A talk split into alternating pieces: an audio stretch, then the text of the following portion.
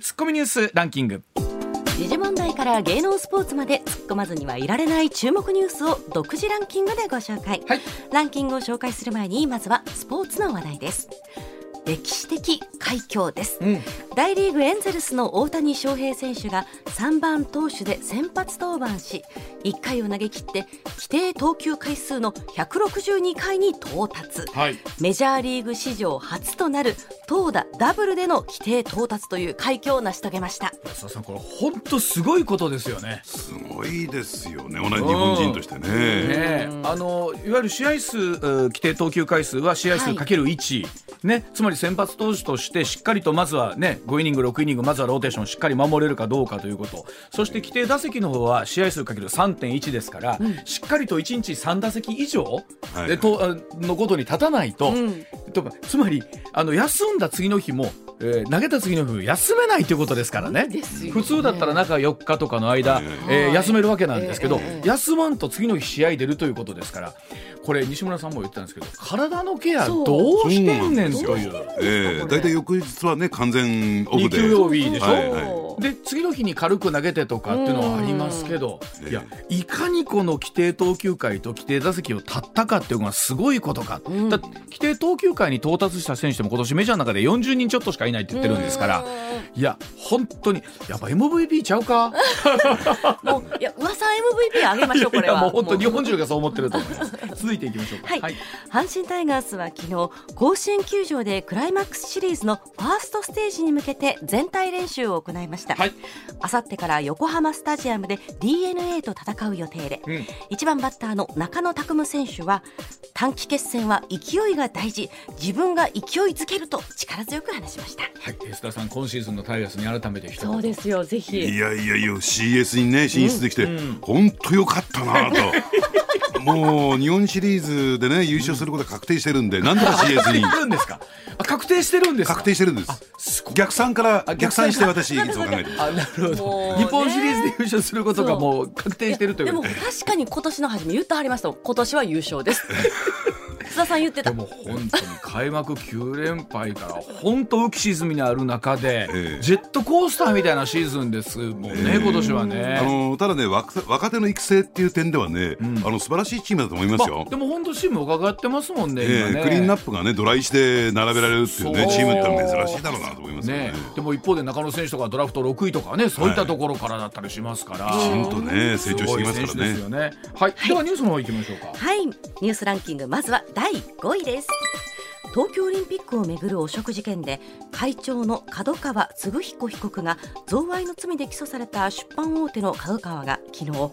東京都内で記者会見を開き社内で贈賄と評価されうる行為があったとする調査結果を公表しましたまあ、昨日の会見の中で須田さんいろんなこと出てきたんですけどもやっぱり社内でも今回の件に関してはちょっと危いんじゃないかというのがね弁護士からもあったということなんですけどほななぜ止められへんかったんやっていう話ですよね。ええあのただね、こういった、あのメディアが、ね、報道してるっていうのは、あの司法記者クラブっていうですね、はい。えー東京地検特捜部をフォローする、ん。そういう記者クラブ発の、えーニュースが多いんですよ。うん。なるほど。ですから、どちらかというと特捜部にですね有利なといったんですか、偏った情報が出てくるんですね。ただ逆の面から見るほと、う。これ実は角川会長って決裁権がないんですよ。お金の。ほで当時の社長がですねもうこれた今退任してるんですけどね、うん。えー決済権を持っていた、その人に関するですね情報が全く出てこないというのは私ねすごい強い違和感があって角川さん全否定でじゃないですか、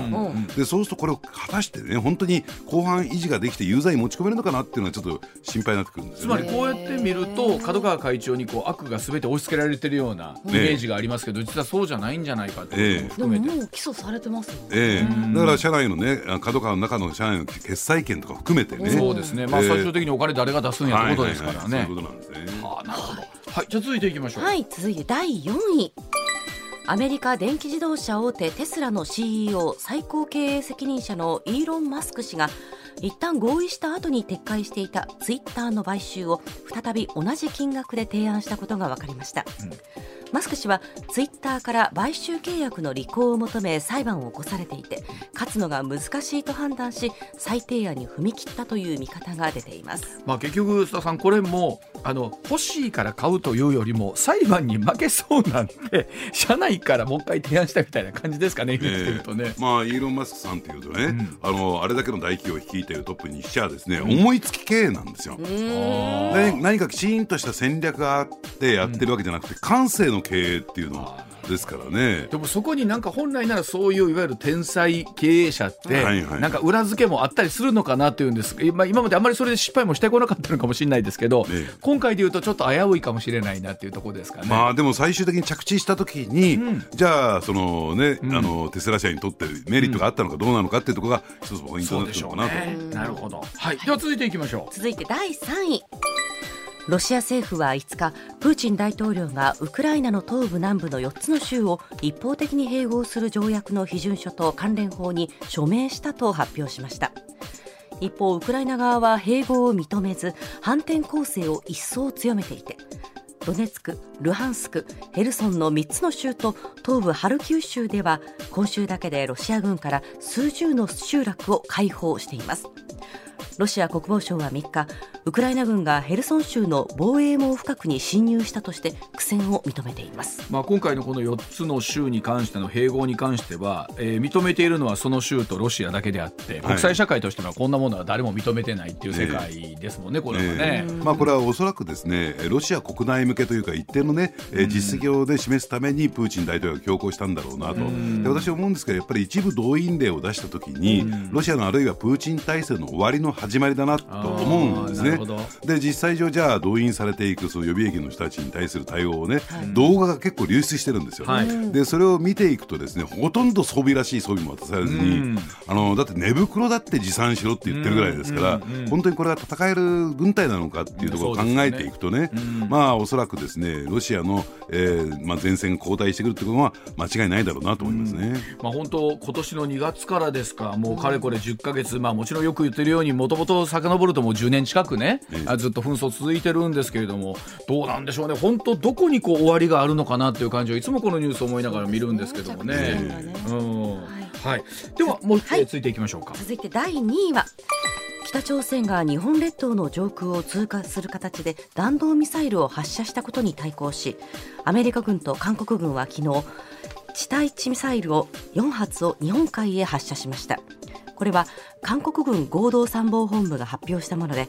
米韓両国は北朝鮮のさらなる挑発行為を抑止するため強い同盟関係を見せつけ牽制する構えです。また衆議院は昨日の本会議で北朝鮮に対する抗議を全会一致で採択しました。はいそして、えー、先ほどですねニュース速報をお伝えしましたけれども、海上保安庁によりますと北朝鮮が発射した弾道ミサイルすでに落下したとみられるということです。海上保安庁によりますと北朝鮮が発射した弾道ミサイルすでに落下したとみられるということです。まあこの後澤さんこのニュースもお伝えをしていきますけれども、はい、まあ、本当、先ほどもまた改めて弾道ミサイルの可能性があるもの発射となりますと本当に日本政府はですね常にこの遺憾の意を表明しているだけでいいのかというお話にいつもこれなりますけれども、えー、うん、でなおかつですね、まあ、国連が、まあ、そのロシア、ウクライナの、ね、問題に限らずですね、うん、まあ、一連の問題で機能不全に陥ってますからね。そうですね。あの非難決議あるいは、えー、制裁決議というのはですね、うん、できないという状況、まあ、その中で日本がどう動くのかっていうのがポイントでしょうね。うねはい、この後のニュースで詳しくお伝えしていきたいと思います。では、はい、あ1位です。はい、はい、続いて第1位は。昨日岸田総理の所信表明演説に対する各党の代表質問が衆議院本会議で始まり立憲民主党の泉代表は世界平和統一家庭連合旧統一教会と自民党の関係や安倍元総理の国葬をめぐり岸田総理の姿勢を追及しました。さあこのニュースに関しましてはコマーシャルの後スタさんにたっぷりと解説をいただきます、はい、えー、この後6時26分頃からの放送でございます上泉雄一のエーナーではあなたのメッセージをお待ちしています。ニュースについて言いたいことはもちろん暮らしの中で感じたいろんなことぜひ送ってください。メール uwa.mbs1179.com ツイッターでは「ハッシュタグエーナー」をつけてつぶやいてください。さあ時刻6時26分回りました。ここからはあ須田慎一郎さんの深掘りツッコミ解説をお送りしましょう。まずはこちらからです。さあ総理就任から1年が経ちました。岸田総理の国会どう見るでしょうか？就任2年目を迎えた岸田総理なんですが国会では昨日から岸田総理の所信表明演説に対する各党の代表質問が始まりました。さあ本当さまざまな課題がある中で岸田総理どのようにこの国会舵を取っていくんでしょうか。国会の論戦の様子を交えて須田さんにお話を伺いたいと思います。さあ須田さんまずは岸田さん1年経ってですね、ね、まあいろんな評価がある中でまあ一つは内閣支持率が本当こうねかなり落ちてきてますよね。まず一つはね、ねうん、まあ総理就任から1年経過っていうのはもう1年経っちゃったんだとそうそうそう、えー、うん、もう少し踏み込んで言うならば何にもしない間に1年経っちゃったんだと。いやあの本当ね常に就任当時からですね次の年の夏の参議院選挙は見えてて、はい、そこまでは何もしないだろうとそこまで何もしないのはみんな織り込み済みだったんです、しかも何もしないまま内閣支持率が下がってくるというですね、うんにしてみてもこんなはずじゃなかったはあるんじゃないですか？そうですね。まあだから、えー、最初はね、えー、何もしないまま内閣支持率高いわけですから、うん、要するに月があると、えーね、運があると、はい、いうふうに見られてたんですが、うん、まあその月にも見放されてもともとこれがやりたいとかね、うん、なんか、えー、まあ何ですかその達成したい政治目標があるわけではありませんでしたから、もう月にね翻弄される、まあ、政権なのかなという感じがしますよね。いつもあの月曜日にお越しいただく高橋洋一先生がが、はい、あの人は人事がやりたいだけだっていやそんなことありますってありますよって高橋さんならではの口調だったんですけど須田さんの見立てでは、そのやっぱり人事がお好きっていうのは本当にその通りなんですか？まあでも人事好きな割には人事下手ですよね。なぜねまあ後で出てくるでしょうけど、はい、この大臣を、はい、えー、ね、はい、えー、続投させたのかとかね。ね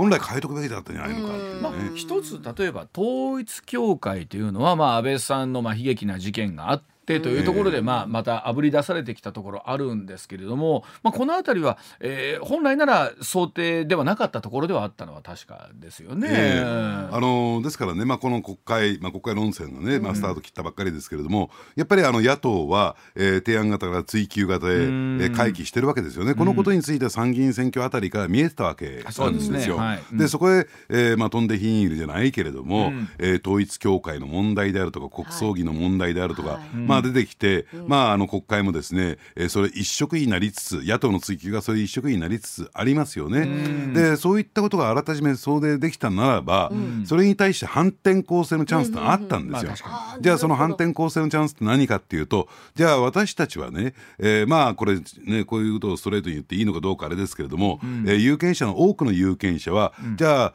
統一教会よりもあるいは国葬儀よりももっとですね関心の高いものテーマってあるんですよ。うんうん、じゃあこのね物価高であるとか、ね。うん、えー、景気経済であるとか、うん、という点っていうのはやっぱりこのね身近な問題というか肌感覚強く不安に思ってる、年末年始に入っていく中でね、でそうするとそこにきちんとした政策を打ち出してこういうことやりますよとやっておけば、うん、私はですね今のこのダメージはもう少し軽減できたんじゃないかなと思いますけども、うん、全くやってこなかった。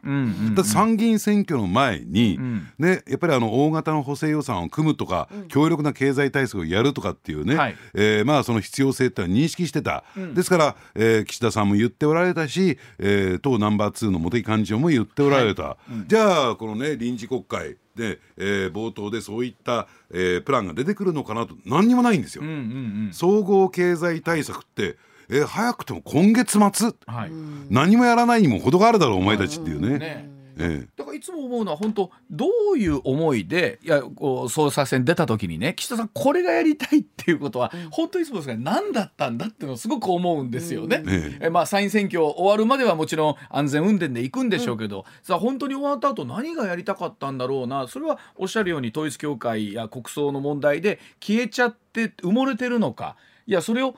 かき分けてでも出てくるものってないのかなと思うんですけどね。ねうん、まあ、これねあんまり東京じゃ言えないんだけれども、はいはいえー、さっきのね、はい、あの人事の話人事がやりたかった高橋洋一さんの話であるとか、はい、何がやりたかったかって今のね前泉さんの話なんですが、まあちょっと話をここにそれるんですけどね先だってね私ね、まあ、銀座のあるバーに行ったんですよ。うんでそしたらそのマスターが、まあ、老舗のバーなんですね、はいはい。いやいや、あのー岸田さんがね、えーうちで2回ほど須田さん来たんですよ。おらら。っていうんで、でこれプレゼントされたんですって内閣総理大臣岸田って書かれているノート、ノート。ってあれですか？あれ。の、えー、なんかの時お配りになったやつですよね。ええ。うんうん。要するにこあの、ね、選挙の時も私はねこうやってねあの書き留めてるんですみたいな、はい。あのノートもらったんですって。ほえーってそんなもんくれるの？って。ちん。ょっと見してって言ったらうん。中真っ白なんですよ。あなんだ。だからあの何冊もそういった、えーだからそれねあのなんていうんですかまあ筆ペンなんでしょうね。普通のマジックじゃなくて筆ペンで内閣総理大臣、えー岸田文雄って書いてあるんですがでそれでも何冊も持っててでしかも中身が書いてない。でおそらく本人のやつ本人のやつをもらったんでしょうけどもあれ何も中身書いてないんじゃないかなと私は、ね、そういうね疑惑疑念がですねノートは使持ってます言ってなんか話そうなんそうそう。そうそれはないだから大体そういう飲み屋行ったら配ってんじゃないかなっていう。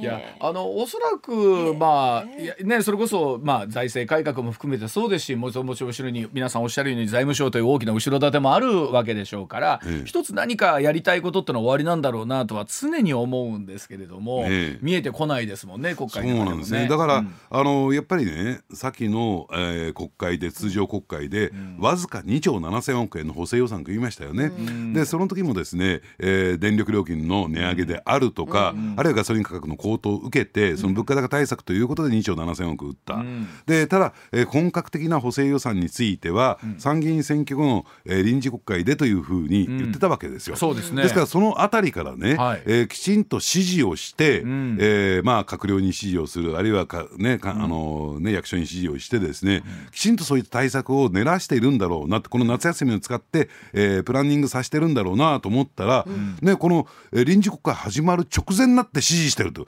一体この間何やってたんだろうと。ですから、えーね、総理大臣になってやりたいことがあった、ねやね、やるべき問題意識があったとするならば、なんでね、えーこの1年間できちんとそうですね。えーそのあたりやってこなかったのか、本当にあったのかどうなのか、問題意識持ってたのかどうなのか、甚だ疑問ですよね。あの確かにもちろん就任された当初ってのはまだコロナがね第7波と言われるものがちょうどこう始まったぐらいで、えーピークをそこからむ迎えてくるんですけど今少しやっぱり収束してきてですね、もう少しずつ世の中がこう巡航スピードに戻りつつあるわけじゃないですか、ええ。ある意味では支持率って今までだとそれに合わせて比例して上がっていくはずなんですけど、ええ。その不要の目が今ないですもんね。だから目玉がないからですよ。うん。上がるべき材料を我々は見せられていないから、ん。評価し評価すべき材料を見せられてないからなんですよ。ねえ。でこれね私心配なのはね、これ総合経済対策が今月末に出てきますよね。ん。でそうすると、えーそれに伴ってこういったお金を使いますよということで補正予算がまあ来月出てくる11月に出てくる。はい。どうん。でそうすると大体この補正予算あるいは予算案の審議というのは、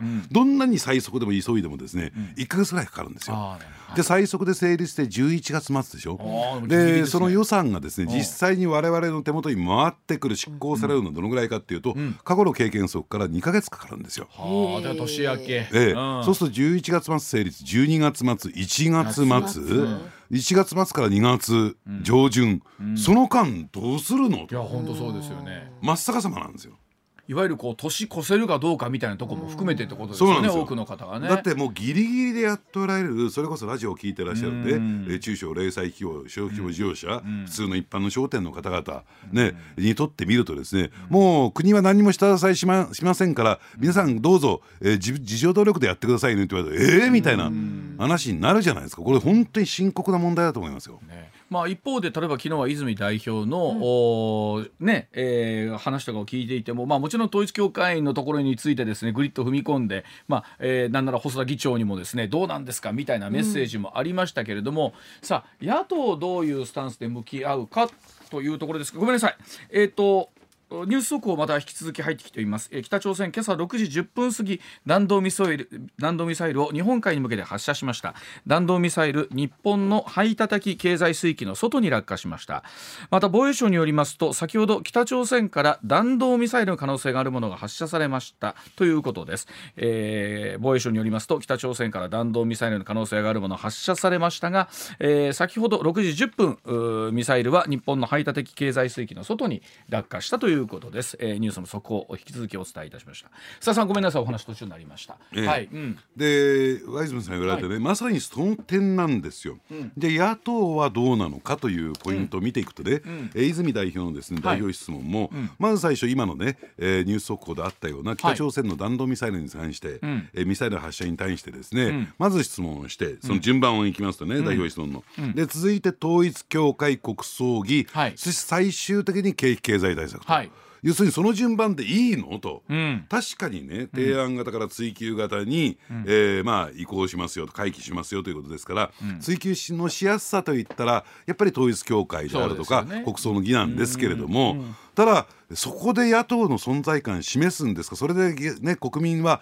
有権者は共感するんですか、っていうところはずれてんじゃないのかなって私は思うんですよ。これね本当あの野党っていろんな意味で世の中の空気読まなきゃいけないと思うんですけど、ここどこを最優先課題にするかっていうのはもうちょっと確かに議論いるところですよね。えうんそこですか？と。ですから、まあねこれあの代表質問ですから、うん。実際の国会審議が入った時に、え力の入れ具合を変えてくる可能性もあるんだけれども、この勢いで言うといくと、あるいは西村智奈美代表代表のね、はいはい。えー代表質問なんかで見てみてもですね、これおそらくですね臨時国会は、旧統一教会問題一色になっていく可能性、でフォフォローする形で国葬儀というところになるのかなと思うと。だからどっかでねその、まあ、例えば旧統一教会の話もおそらくリスナーの皆さんも含めて関心終わりだと思うんですけど、えっと、どっかで一つこう決着をつけんことにはねずーっとこの話になっちゃうケースもあるじゃないですか、ええ。もちろんこれ被害で苦しんでらっしゃる方いらっしゃるのは100も承知なんですけど、ええ。こればっかりやってる時にもいかないでしょどこかで。で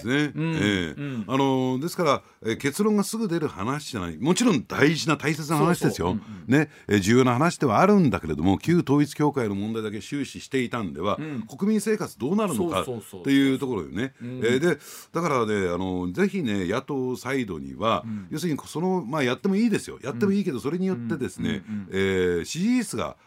つまり立憲民主党の支持率本当に上がるのかどうなのか、それの世論の風向きを見きちんと見極めた上でね、えー国会運営していってほしいなと思いますけどね。そうですね、まあ、一方でそのおっしゃるようにその野党共闘みたいなことをね、まあ、今回その国会前になんならもう立憲民主党と日本維新の会も含めて共闘しますよというお話があって、いきなりもう最初の段階からなんならお互いにとはいえこううまくいってない感も出てたんですけど、ええ。これ野党共闘どうなんですかね？うまくいきそうなんですかね？いやあのですからね、まあ、り日本維新の会というと、やっぱり是々非の政党なんですよ、ん。ただ私もですね、えー松井市長、まあはい。前代表ですね、はい。に話を伺うと、まあ、そうは言ってもやっぱりあの菅さんとか安倍さんには、やっぱりあの地方自治体の首長として、はい。えー国政の面からバックアップを受けたから、要するに言いたいことがあってもなかなか言いにくかったと。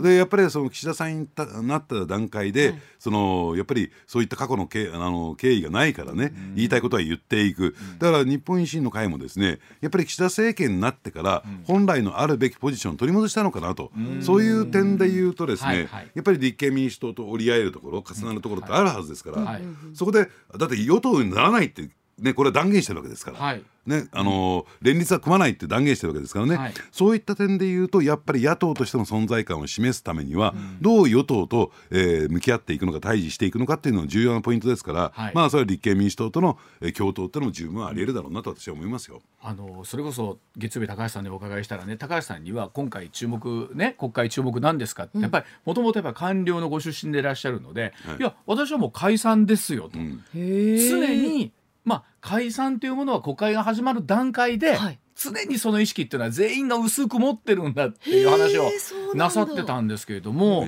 まあえーにわかという可能性もこれゼロじゃないわけですね。当たり前ですが解あのか国会解散されてる開催されてるってことは。でしかも総理の体験ですからね、はい。大きな権力ですから、はい。まああの総理がですね、えーまあやろうって言えばややる可能性もないわけじゃうん。なないい。うん。ただ、えーそうは言ってもですね思い出していただきたいのはかつて海部内閣っていうのがありましたよね。あはい。あのまあ小沢さんたちが担いだはい。内閣だ、竹下が担いだ内閣だったんだけれども要するにあの時に出てきた名言で「みこしは軽くてパーがいい」っていうね いうところで、んでもないな。ええで海部さんには解散権がなかったんですよ。やろうと思っても、はい。えー自民党内のですね大派閥が反対してできなかった、はい。はい。うん。まああの本当にね私岸田さん見てると本当にみこしは軽くてパーだなっていうふうに。ああなるほど、ええ。うん。やっぱり後ろにはまあ旧安倍派という非常に大きなね、ええ。えー清和会があるわけですし、ええ。はい。で加えて有党である連立パートナーである公明党は、はい。やっぱり統一、えー失礼統一地方選挙っていうのが、えー喫緊のですね目下の最大の関心事ですですもんね。でそこに全力投球してるわけでしょ、そこで今解散してどうすんのよと、はい。公明党乗っかってきませんよこれ。ねえ。まあ、実際あのじゃあ野党もですね今戦える戦力整ってるかっていうとやっぱりやったところでなんか結果も見えてるしなみたいなとこもありますもんね。うん。ええ。えまあで野党だってそれこそねさっきの話じゃないけども支持率が上がっていかない中で展望開けてないわけですよね。実績残さないとね。そうですよね。やり時ではあるんだけれども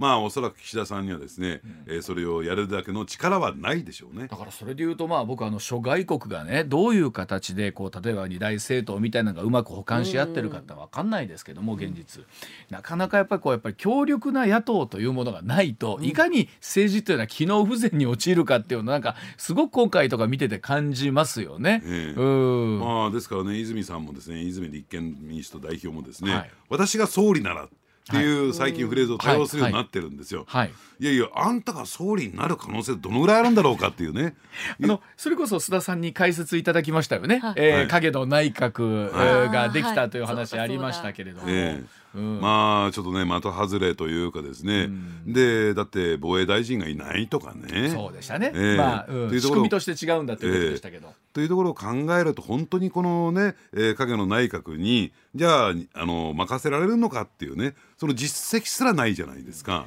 まあ、実際本当あのやっぱコロナとか、まあ、今回の北朝鮮の話、まあ、ロシアウクライナそうですけれども今までこうあの表立って議論されてこなかったところっていうのがエネルギー政策も含めてですけどみみんな現実としてそれでいいのかってやっぱり国民もみんな思ってきてるところありますもんね。ええ。はい。でそして先ほどね、えー解散の話出ましたけども、はい。はい。むしろね解散よりも内閣総辞職みたいなね形も考えられるのかなと、はい。もうちょっと岸田さんじゃね、えー持たないからちょっとここは変えようっていうね自民党内の、えーそういった動きがつまり岸田卸しみたいな動きが起こってくる可能性だってあるよねと。というのはですね私心配したのはさっき冒頭申し上げたようになんでやるべきことをやってこなかったんだと、ね。えー例えば総合経済対策であるとか補正予算であるとかっていうところ。でやっぱり考えてみると、やっぱり岸田さん自身がですね旧統一教会問題であるとか安倍さんが亡くなってしまったというね、えーことに翻弄されたんだろうなと、はい。まあ、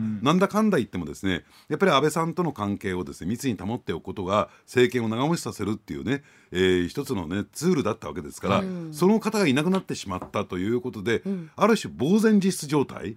要するに党内のパワーバランス大きく変わりましたしね、はいはいじゃあこれから自民党内どうやってこれね御していったらいいのかっていうところもですね、えー、皆目見当がつかなくなってきた。はい。ということでそういったところに忙殺されてったんだろうなと。はい。まあだから、えー官邸がですね機能不全状態に陥っている節があるんですよ。ね。あのーですからねこういう話がね出回っていて、えーね、萩生田政調会長が補正予算の件で9月の半ばぐらいにですね、ほう。えー官邸行って、えーまあ、岸田さんにね直談判したんですよ。まあとはいえあのこの補正予算というのは党内で揉ん。で、えーきちんとですね意思決定しないとですね、はい。まあ国会提出できませんからね、はい。まあそれを中心でやるのが萩生田さんですからその辺を岸田さんと打ち合わせをした、ところが心心にあらずで、全部任せるみたいなね。へじゃあ30兆円規模でいきますけどいいですかって任せるみたいな。そんなようなやり取りだったというね噂が出てきてるんですよ。僕もねご両人に確確信をあの密室での話ですからね、まあ、萩生田さんにちょっとね近々、はい。えーその確認を取ろうと思ってますえってことは予算規模としてはそれぐらいで出てくるってことですか？出てきそう。出てきそう。はあ真水ベースでね。真水ベースで30兆っていや悪い話じゃないですよね。悪い話じゃないです。でほらあの萩生田さんにはですねやっぱりあの旧安倍派っていうのもありまして、やっぱり積極財政派が、はい。えーかなりですねアプローチしてますから、はい。はい。まあ、そういった意向も組んだんだろうなと、ただ積極財政派はそもそもは、えー高市早苗政調会長の下で、えー、真水で50兆円ベースっていうとんでもない高いそこまで水準水準出してますから、はい。まあね少し、えーまああのね規模を縮小したんだろうまあ、なと思いますけどね。30兆って言ったらね、えー想定よりかはしっかり出る方かなだってご存当時、ね、小物界の大物の、えー、茂木さんは15兆円って言ってたぐらいですからね。あの必ず一度はそのフレーズをもう須田さん言わないと終われないみたいな、今わざと言いませんでした。今ねわざわざわざわざ出しませんでした。いやいや、えー、生小物界の大物ですよ いつも電話越しですから。今日はあのはいえっ、ー、と生の声生の声で。生の声で須田さんの生の声で。まあもういい加減そろそろ怒られてくるんじゃないかな。そうえっと一旦お知らせでございます。時刻六時まもなく五十四分になります。続いてこちらです。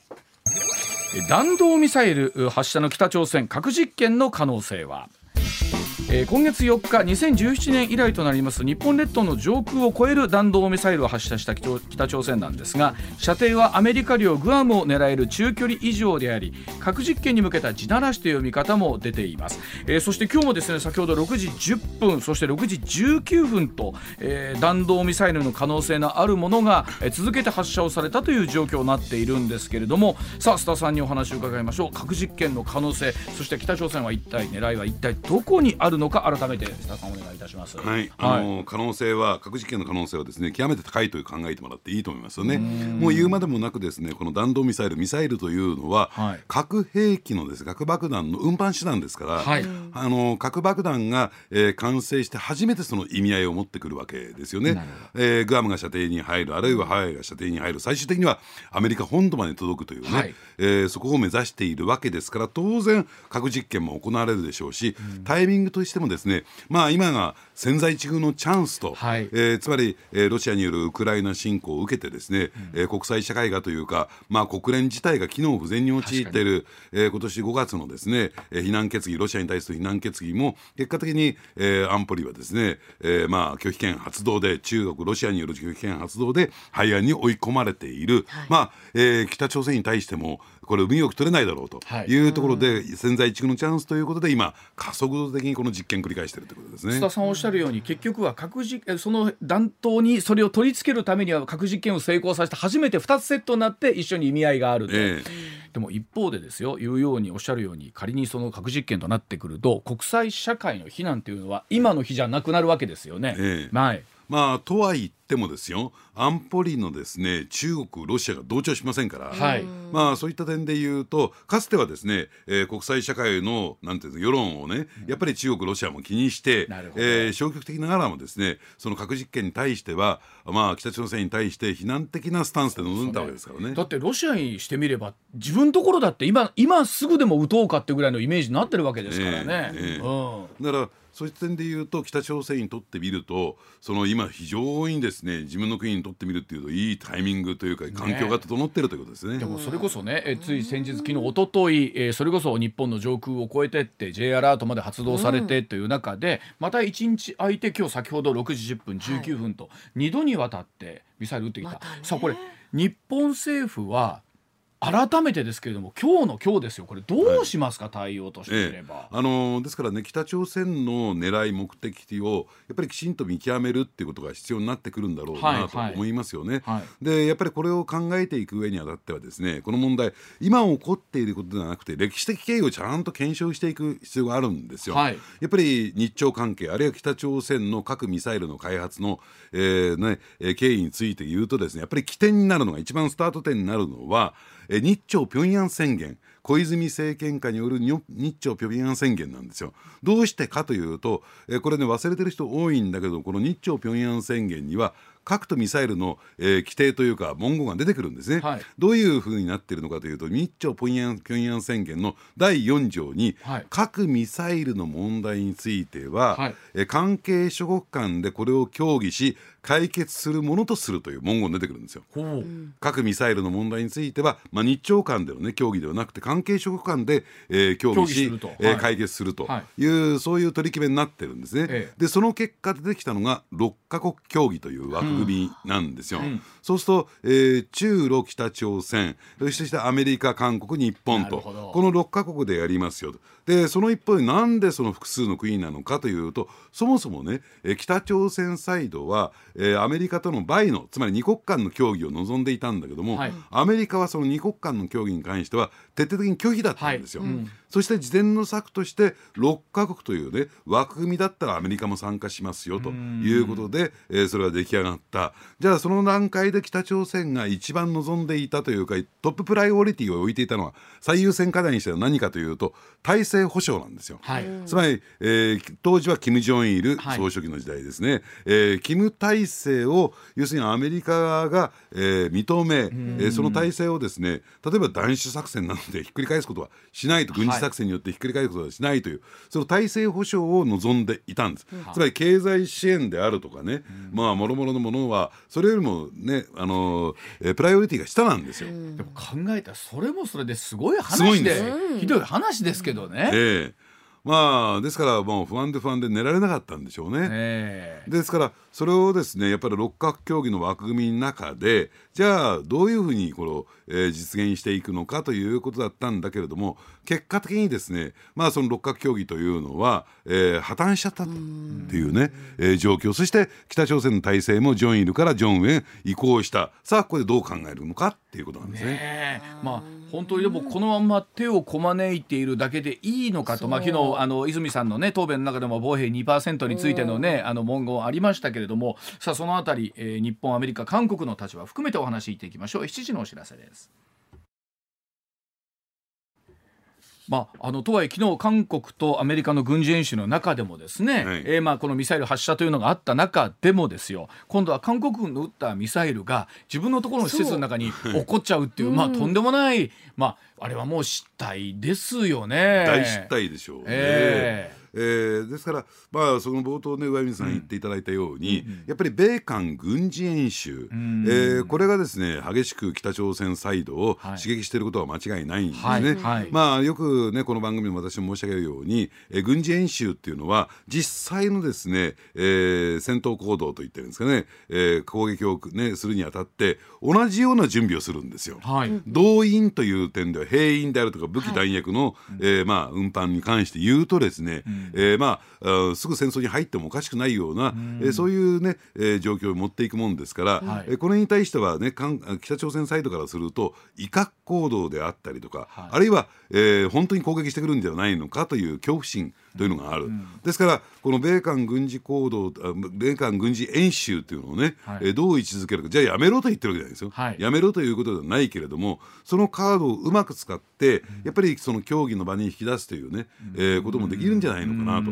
ですから、えー、ミサイルね飛ばすな、えーね、核実験ややめろということではなくて、はい、その大体見返りとしてこの軍事演習の縮小であるとか、はい、という問題がワンセットになってくるのかなと思いますけどね。でも本当にあの世の中全体が今こうきな臭い状況の中で今どこで何が起こってもおかしくないという状況で、本当あの特に北朝鮮のミサイルに関して見るとあのよく事故起こってないもんだなと思うんですよ、本当に。一方で我々慣れっこになっちゃってるところもなんかあるじゃないですか、あまた撃ってきたなと、でそれでまあ遺憾の意を表明して、まあ、また遺憾の意か、うん。でいよいよもう頭の上越えてきた。気をつけてください、まあね、うん、しかもしょうがないわけでしょ、まあ、実際にじゃあ打ち返すってわけにも今日本の今の事情ではできない、えー、ような状況もあるわけですから。えー、うん。あのー、ですからそういった意味で言うとですね一つは実務面で言えばね、うん、えー、J アラートが機能不全に陥っているというね、まあ、また機能しなかった、はい、でなぜなのかやっぱりそのあたりについてですね、うん、やっぱりきちんと対処していかならない実務面ではね、うん、で2つ目としてはですねやっぱりあのこの国会で確かにですね立憲民主党の泉代表も代表質問の中でね、はい、冒頭やっぱり北朝鮮のこのミサイル問題取り上げてるんですよ、はい、そういう問題意識あるんだから、じゃあこれをどうするのか。もう具体的に言えば敵基地攻撃能力ですよ。すね、えー、これをですねどう位置づけていくのかっていうね、はい。はい、えー、でで現行のですね、えー、憲法でも第9条の中でもですね敵基地攻撃能力というのは保有しても憲法違反にならないというねそういうまあ憲法改正が一般的ですから、はい、じゃあそれを実際に保有するのかしないのかしないとするならばどうやって対処するのかっていうところもですね合わせて議論していかなきゃならないし加えてそれはですね延長線上には9条の改正っていうこともね、はい、考えていく必要があるのかなと。いや本当あの、まあ、おそらくラジオを聴きの皆さんでもね、うん、例えばその9条どうあるべきか日本の安全保障どうあるべきかって100人いらっしゃる、うん、100通りのお考えって終わりだと思うんです。ただ、今この状況をこのままでええと思ってる方はいらっしゃらないだろうなとは思うんですよね。何らかの形で日本が何を示していくのかまあもちろん、えー、勇ましいところで言うと打ち返しゃいいっていう意見からですよ静観するいろいろあると思いますけど、これだけ連日あると本当に巣は明日何か起こって僕なんかどっかではおかしくないんじゃないかなと思っちゃうんですよね。ええ、だそれだけだって何を考えているのかわからない国指導者なんですよ。そうですそうです。でいつ何時ですね、うん、じゃあ日本のこの都市にじゃあミサイル撃ち込んでやれと言ったら撃ち込まれてきちゃうわけですから。でそれに対して何にも J アラートも機能しなければ、うん、えそれに対して反撃するという体制も整えられていない、防衛予算も圧倒的に少ない、はい、じゃあこの危機っていうのはねやるべきことやってないじゃないかという状況をどうするのかと。あの変な言い方ですけど昨日それこそ韓国のミサイルがね、はい、あの間違って自分のところの敷地の中に落ちちゃったって話とか聞いた時に、うん、あの頭の上越されていくミサイルなんて素人考えでいつ今度落ちてくるか分かんないってことですよね、うん、あんなもの落とすことができるということですか。ですよね。えー、でそれは事件あのなんていうか向こうはあの間違って撃ちましたって言ってもしょうがないわけですから。えー、でやっぱりねこれ日本でえー、まあこれは現実問題難しいんですけれどね、うん、えー、核保有の議論もあるじゃないですか、はい、実を言うとこれ日本だけじゃないんですよ。韓国国内でもあるんですよ。核兵器の保有。要するに北朝鮮のリスクに直接さらされてますからね。でそうするとそこはですね、えー、なし崩し的にですね、うん、保有っていうところに動く可能性ってないわけじゃない、まあ、特に世の中こうなってくると議論がそっちの方に向かって進んじゃいますからね、ね、あの自分たちの国を守るためにっていう、まあ、もちろんこう我々も冷静にどう対処するかっていうところとでもなんだろうおお前んとこ持つんだったらうちも持つぞっていう考え方が出て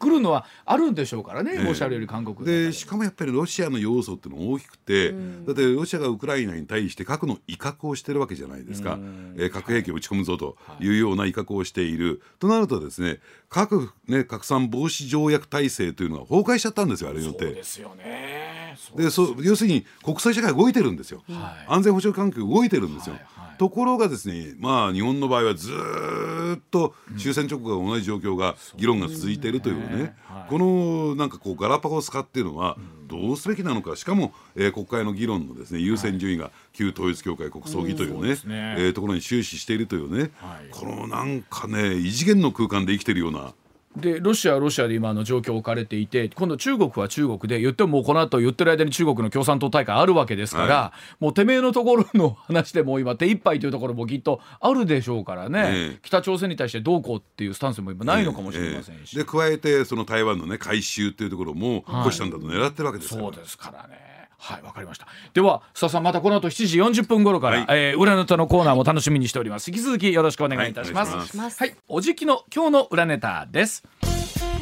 さあスターシー一郎さん今日は生裏ネタということでございまして、では早速今日のテーマお願いいたします。10月1日設立日本ファクトチェックセンターってどうなの？はい、えー、今月1日なんですが、グーグルとヤフーの支援を受けました日本ファクトチェックセンターというものが設立されました、まあ、インターネットに出ている偽情報や誤った情報についてファクトチェックを実施しましてその結果や参考情報などの情報を発信するということなんですね、一体この日本ファクトチェックセンターっていうのはどういう組織なのか、うん、えー、ファクトチェックの裏ネタについて、えー、お話をいただきたいと思います、うん、まあその意味で言うと先日ですかテレビ朝日の情報番組組で菅総理のね前総理の弔辞について、えー、テレビ朝日の玉川さんが、うん、えー、事実と異なっていたというね、えー、発言をいたしまして謝罪をして撤回しまして、うん、東都館の出勤停止となりましてこれも須田さんまあここ数日ね他局でも話題になってたりして、まあ、大きなねあのまあ話題になってますよね、はい、先週須田さんおっしゃってましたもんね、ね、これは根拠ないよってね、えーまあ、根拠ないことに驚いたことに加えてですね、はい、えこれテレビで言っちゃうっていうね。で我々もちょっと驚きました。えーはい、で加えてですねあえて踏み込んで言うならばですよ、えー、大手広告代理店の電通に対してある種こうタブーになってるじゃないですか、マスコミ業界で。でそこに対してですね、えー、何かこう批判的なというかですね、まあ、踏み込んで言うっていうのは、うん、あの我々、まあ、テレビラジオ業界でずっと録をはんでる人間からすると、はあ、脊髄反射で、はい、頭で考える前にこれは言っちゃいかんだろうっていうね。あのうちの番組はそんなに関わってらっしゃらないんじゃないかなと思うんですけれども、えー、はい、でだからその辺についてはですねあのもうあの前提条件としてね、はい、踏み込まないという暗黙の了解みたいのがあって、うん、そこを踏み込んできた。しかもあえて間違った発言をしてしまったと。なんであんまことになったんでいや。どういうね精神状態になってたのかなって私は思うんですけれどね、はいはい。まあですから翌日にまあこれはねスピーディーな謝罪ということでここは評価していいんだろうと思うんですけどね、まあ謝罪せざるを得なかったんでしょうね。で社長まで謝罪してましたからね、はい。あのね言うても事実じゃなかったってのはやっぱ大きいですよね。えでしかもその処分が、ね、普通だったら内々に処分してしまうんでしょうけどもこれも対外的にですねアナウンスメントする形で10日間の出勤停止とはい。いうところでですね、サラリーマン的には出勤停止ってなかなかな処分ですですなかなかとい。うのはかなりのやっぱり検責ですからね。それもこうやってね本当にうん。まあ須田さんおっしゃるようにみんなに知らせる形で。すもんうね。ん。だからその背景に何があったのかなと思うんですけどもこれね、まあ、これもついてもですねあえて踏み込んで言いますけれどもやっぱり東京でテレビの仕事をやってるとまあ本当にですねテレビ局の正社員の方って、はい。もうとんでもなく偉いんですよ。あ我々外部のフリーからすると。ああそうですか。ええ。やっぱそうでしょうね。局員様って様がつくぐらいですから。マジですか。ええ我々も局員ごときですけどね。だから私なんか相泉さんに対してですね、いつもへりくだってこう対応なこといいな。アホなこと全いいな。もう。口答えできませんから。いやでもあのやっぱり東京に行くとやっぱそんなすごいんですか局員様は。そうですね。だからあのよく中央省庁に例えるとえキャリア官僚みたいなもんですからね、ええ私も30年間ずーっと下積みやってきましたから特にテレビ朝日やってきましたね。行きたかったな。はいはいはいはい。MBS いいところ。MBS もいいところ。本当に MBS ありがとうございます。まあでもえなんだろう。僕それもそうですしあとその今回おっしゃっていただいたはい。日本ファクトチェックセンター、ええ。はい。まあこれについてはですねやっぱりあのどうなんでしょう。こう日本だけの問題ではなくて、はい。あの全世界的な、えーまあ問題といったらいいんですかね、はい。やっぱりこの SNS 例えば YouTube であるとか Twitter 上でですね、やっぱりこのフェイクニュースと言われているものが、えーどんどんどんどん拡散していってですね、もう収集がつかないという状況、やっぱりそれが一番大きくですねピークに達してたのが、えー昨年1月6日のはい。アメリカのですね、はい。えーまああの国会のね、えー対する襲撃事件1.6事件と言われている。はいはい。これもですね結果的にはフェイクニュース、えーこれが端を発してですねまああそこまで行き着いちゃった。ホワイトハウスが占拠されるみたいな状況でしたもんね。ええまあそういった点で言うとこれ何らかのですね形で対処していかないとこれ大変なことになるよと、まあ自由で開かれたインターネット空間というのは大事なんだけれども、むしろ自由で開かれた状況を放置してしまったためにその自由で開かれたインターネット空間に対して、えーまあ公権力からね、えー何らかの制約を食らうことになるんじゃないのか、はい。というところでやっぱりこう自浄作用を示さなきゃいけないということでまああの1.6をがあのそもそもきっかけになったわけじゃないけれども何年も前からですね、えーまあそういったプラットフォーム企業 Google に代表されるプラットフォーム企業はですね、はい。それに対する取り組みというのをしてきたんですよ。はいでそうするとね、えーやっぱり、えーそこでですねやっぱりあの Google なんかがですね大きく、えー期待したのは最終的にそこに帰結しちゃうんですけども、既存メディアなんですよ、はい。まあ、特にアメリカ中心にね、はい。えーつまりどういうことかというと既存メディアって何かというと、要するに新聞であるとか、えーテレビラジオであるとか、えーそういった既存メディアに対してこうやっぱりこれは協力関係に持っていかないと、なかなかこういったですねフェイクニュースの排除っていうのはできないだろうというところに行き着いた、どうしてかっていうと我々まあとあのね、ともするとオールドメディアなんていうふうに言われてますけれども、はい。やっぱりそういったですね、えーチェックをする、えーまあ、あの例えばガセネタであるとかデマであるとか、そのフェイクであるとかそれに対して非常にこう厳しい、ね、えースタンスを持っていて、はい。そこに対してフィルターをかけるっていうことに関しては経験則があるじゃないですか、はい。はい。そこを排除していくできっていう。るだけ自分の目で見たり聞いたりその一時情報を元に話すように心がけますもんね。はい。でそれから例えばデスクであるとかね、はい。えーそういった体制がきちんとワークしていて、はい。要するにあの取材してきた人間が正しいと思ってもですねそう幾重にもですねチェックする、はい。そういう体制っていうのがありますよね。そうですね。はい。でそれをずっと訓練してきてるっていうね、えーそういう経験則もありますからやっぱりそういったところにちゃんと、えー依存していかないとこれ大変なことになるということでですね表には出てこなかったけれどもそういうプラットフォーム系のですね企業とその既存メディアの親和性ってずっと進んできたはい。経緯があるんですよ。でただあのアメリカの場合はですね特にあのそういう新聞社というのが会員媒体としての役割を終えて、はい。デジタル版にどんどんどんどん移行してそこで、はい。えーまあ、収益化といったんですか、えーマネタイズできるようなそういう体制になっていましたからね。そういった点で言うとですねやっぱりそういった、えープラットフォーム企業との親和性が高かったという経緯がある。それをそのままこっちへあの日本の方へ持ち込んでるというそういう経緯があって。でこの日本ファクトチェックセンターというのはですねまあ基本的にはですよ。まああのあの運営委員会っていうのがあって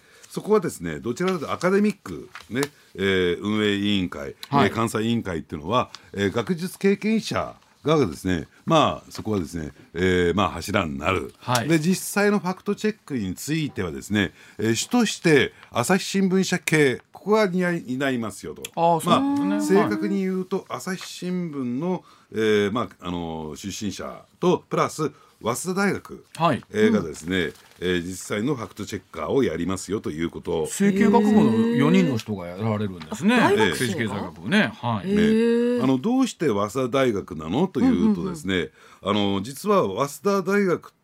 このジャーナリズムに対してですね、非常にこうこれまで積極的にこうアプローチしてきたという経緯があって、はい、でこれ一般のですねリスナーの方ピンとこないかもしれませんが、うん、あの石橋丹山記念、はい、石橋丹山さんというね早稲田大学の OB がいて、はい、この方はですね毎日新聞社に入社されてでそこを退社されて東洋経済新報社で入ってですね入社してでそこで経済評論なんかを始めたっていうことで、はい、まあ言ってみればですねそのジャーナリズムのまあ言ってば権威なんですよ。はい。うん、でこの方を検証するけ、ねえー、が、えー、記念するということで石橋丹山早稲田大学ジャーナリズム大賞というね、はい、えー、そういうですねあのその年の毎年毎年この大賞を選んでるんですけれども、えー、その年のですねやっぱり一定の実績があった、えー、一定のですね評価されたその報道に対してですね検証しようじゃないか、うん、表彰しようじゃないかっていうことを毎年毎年やってきた、うん、そこが一つのですねジャーナリズムのまあ言ってみれば、えー、権威づけになってきた。